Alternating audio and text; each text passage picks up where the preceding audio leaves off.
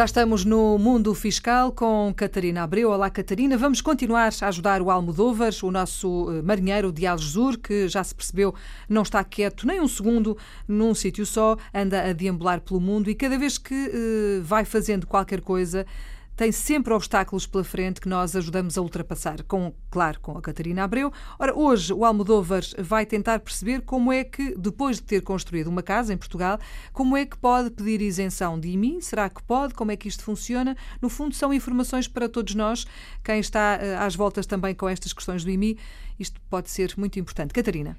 Olá, Filomena. O Almodóvar, depois de ter hum, declarado a casa que construiu às finanças, foi atribuído um valor patrimonial tributário, que é o VPT, que, uh, que se costuma abreviar, e, e hum, percebeu que podia ter isenção de IMI, isto, sendo residente ou não residente, é irrelevante. Neste caso, ele é residente e, nessa qualidade, ele uh, tem uh, seis meses para transferir todo o agregado familiar para aquela casa.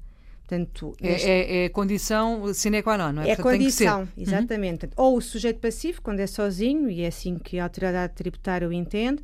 Neste caso, como o Almodóvar tem mulher e tem três filhos, uhum. portanto, este agregado familiar tem, tem que ter a morada fiscal nesta casa que foi construída. Para poder ter isenção de Para poder ter a isenção. Portanto, a primeira coisa é transferir, eh, através da alteração dos cartões de cidadão, transferir para lá a morada fiscal.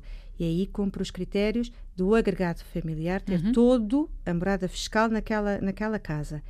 Depois é ver o valor que o, que o imóvel tem. Portanto, a isenção é atribuída quando o imóvel tem um valor abaixo de 125 mil euros, uhum. que é o caso. As finanças atribuem um valor de 100 mil euros e, portanto, cumpre os dois critérios de isenção. É uma casa construída, está abaixo dos 125 mil e o agregado familiar tem toda a residência fiscal lá.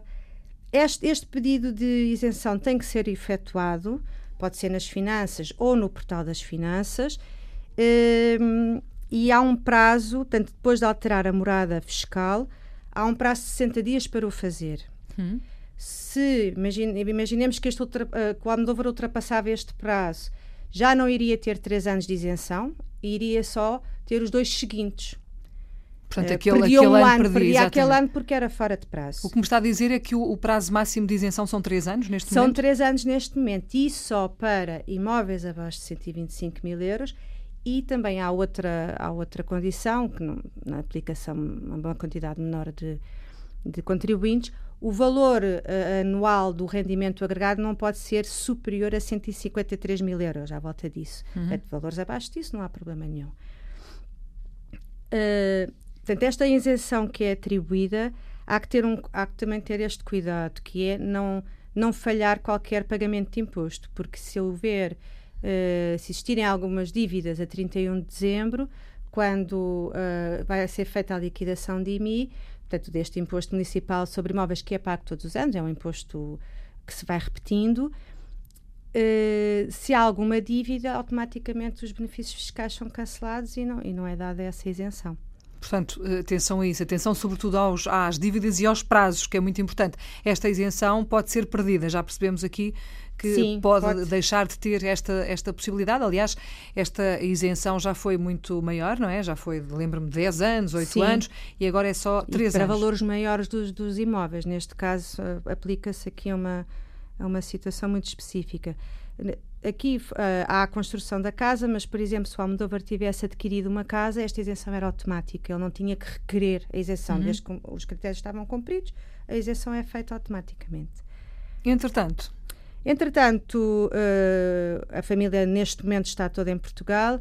Há uma necessidade de comprar uma, uma, um carro e uma vez que há um dependente que tem uma incapacidade, nós vamos tentar perceber que tipo de hum, apoios ou que tipo de isenções de impostos há neste uhum. caso específico. Estamos a falar de uma incapacidade uh, igual ou superior a 60%, Sempre. com aqueles benefícios exatamente, fiscais, não é? Exatamente. Muito bem, é tema de conversa então para o próximo episódio de uh, Almodóvares com o Mundo Fiscal. Catarina, até para a semana. Até para a semana.